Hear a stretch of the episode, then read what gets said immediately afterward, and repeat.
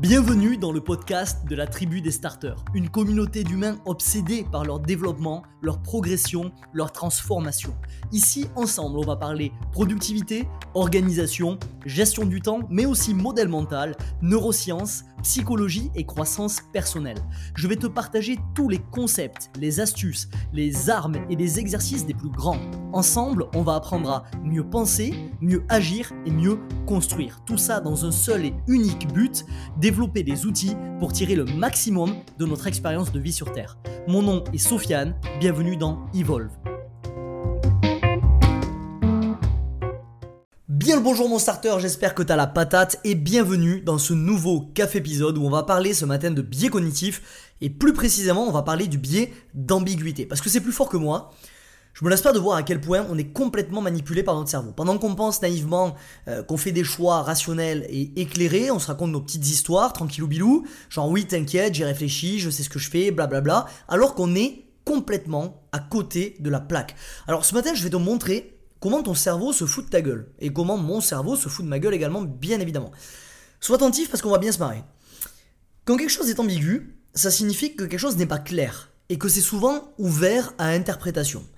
Et justement, quand on fait face à des choix qui ont des conséquences qui sont incertaines, notre cerveau a tendance à se réfugier dans ce qu'on appelle des raccourcis mentaux, les fameux biais cognitifs. Cette phrase que je viens de te donner, elle explique à elle seule quand est-ce qu'on a le plus de chances de faire de la merde? Ces raccourcis mentaux, ils peuvent nous conduire tout droit vers les biais cognitifs, les fameux dont je t'ai déjà parlé dans quelques-uns des épisodes, des cafés épisodes d'Evolve depuis le début de la création de ce podcast-là, et euh, dont le nouveau que j'aborde aujourd'hui, qui est le biais d'ambiguïté.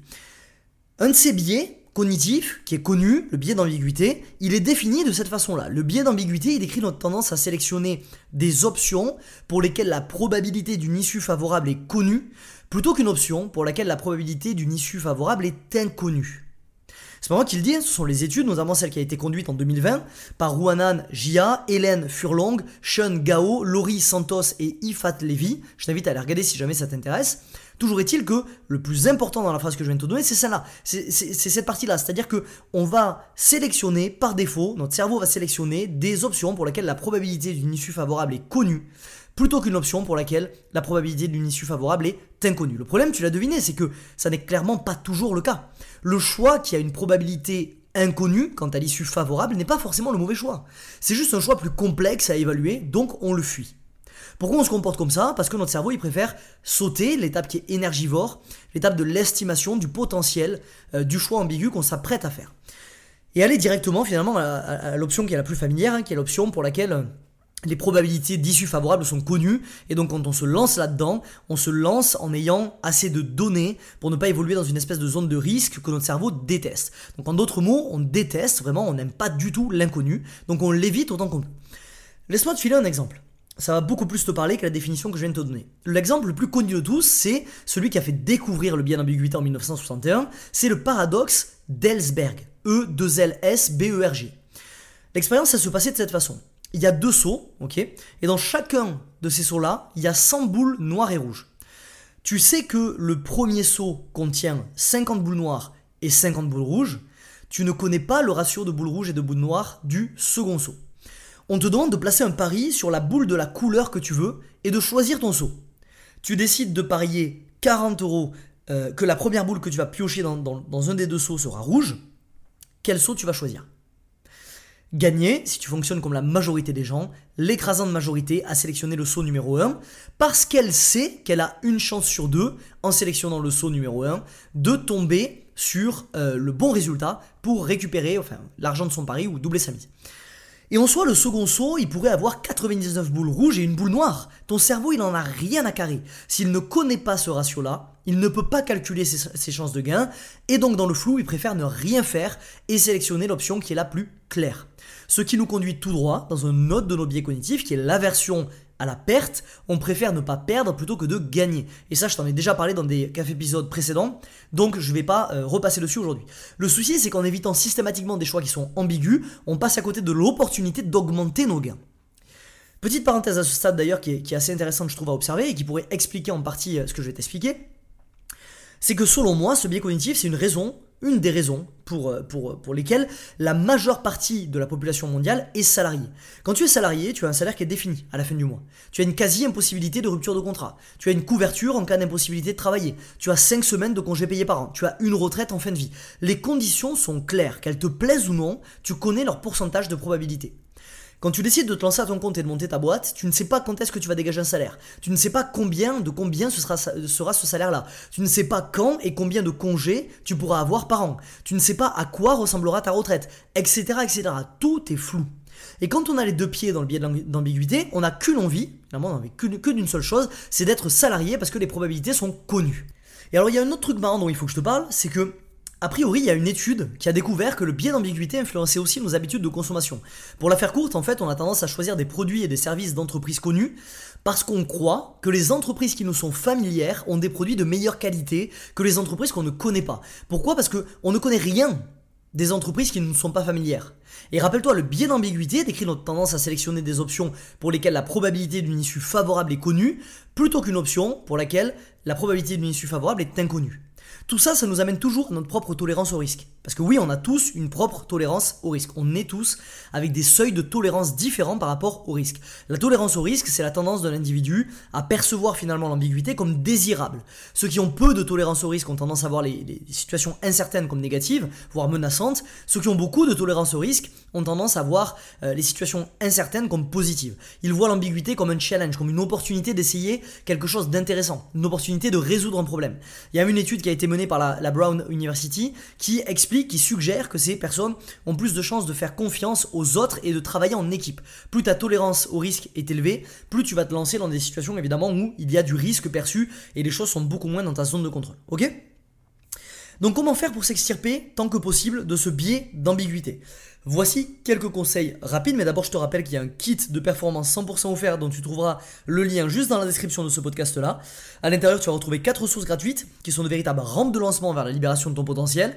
Le but c'est toujours le même dans la TDS, décoder les secrets de l'excellence personnelle pour libérer ton plein potentiel et accomplir en 4 heures ce que tu fais en 8. Tu auras des ressources gratuites en vidéo, en template Notion, en test, etc. etc. Je t'invite à aller récupérer tout ça. Premier conseil pour ne pas tomber les deux pieds dans le, biais d'ambiguïté, c'est pratiquer la pleine conscience. Quand on devient capable de reconnaître et de réguler nos émotions, ça devient beaucoup plus simple d'identifier la peur de l'inconnu et de la séparer de notre process de prise de décision. Quand on n'est pas au fait euh, par rapport à notre nature euh, qui est réticente euh, par rapport au risque, eh ben finalement on n'aura pas cette présence d'esprit de dissocier l'émotion qu'on ressent à l'instant T de notre process de prise de décision.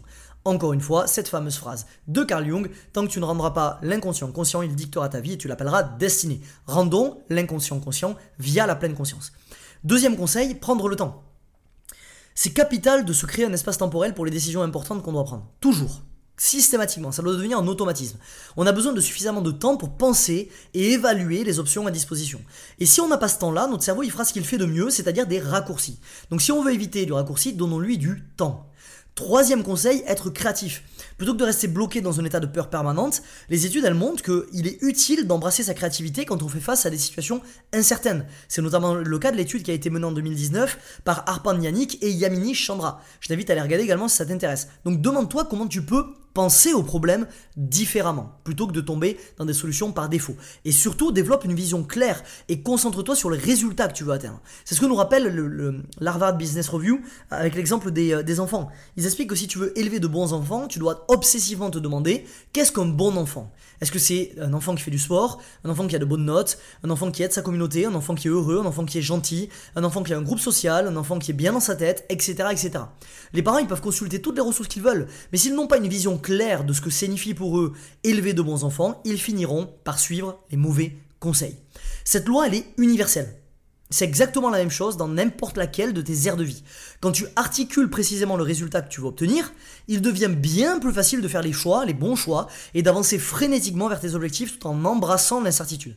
Parce que comme dit Hélène Keller, la seule chose pire que d'être aveugle, c'est d'avoir la vue mais aucune vision. Punchline, patate de forain. La seule chose pire qu'être aveugle, c'est d'avoir la vue, mais aucune vision. Donc concentre-toi sur sa vision. Ok? C'est tout pour moi aujourd'hui mon starter. Je voulais juste t'introduire à ce biais euh, d'ambiguïté, ce biais cognitif là, parce qu'il est vraiment présent partout dans nos vies. Moi je le vois euh, à maintes et maintes reprises dans mes semaines. Il arrive quasiment, je pense, une fois par semaine au minimum. Et à chaque fois, du coup, j'essaie de prendre un peu de recul et de me dire, ok, tu sais, Sofiane, que là, tu as les deux pieds dans ton biais d'ambiguïté. Fais un peu de pleine conscience, ok, t'as conscience qu'il est là, ok, pleine conscience c'est fait. Prends le temps, mets-toi 24 heures pour prendre la décision, laisse-toi, laisse la, tension émotionnelle finalement redescendre, ok, ça c'est fait. Maintenant, apprends à être un peu créatif par rapport à ça. Ne pense pas en A ou en B, pense en A et B, voire même en C, en D, en E, il existe d'autres solutions. Pense en dehors du cadre. Utilise des triggers, utilise des prompts qui te permettent de réfléchir aux choses de façon différente, ok?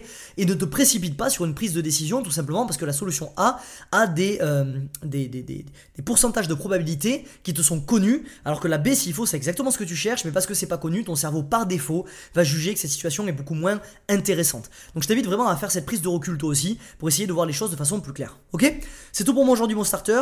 Euh, si t'as aimé cet épisode, tu connais la chanson, n'hésite pas, 5 étoiles sur ta plateforme de podcast préférée, ça va permettre à Evolve de continuer à décoller, de bâtir petit à petit une des plus grandes communautés de croissance personnelle en France. On se dit à mardi prochain 7h, en attendant, souviens-toi, chaque nouvelle journée débute avec deux choix, évoluer ou répéter, à toi de choisir, mais n'oublie pas, tu es acteur de ta vie. Un jour, une action. C'était Sofiane. Ciao, ciao. Ce podcast t'a plu et tu veux accélérer dans ta quête de libération de potentiel? Alors rendez-vous dans la description pour rejoindre le cercle privé La Vague, mon contenu le plus percutant. Comme des centaines de starters, tu recevras gratuitement un email chaque matin pour développer les outils qui t'aideront à tirer le maximum de ton expérience de vie sur Terre. A tout de suite de l'autre côté.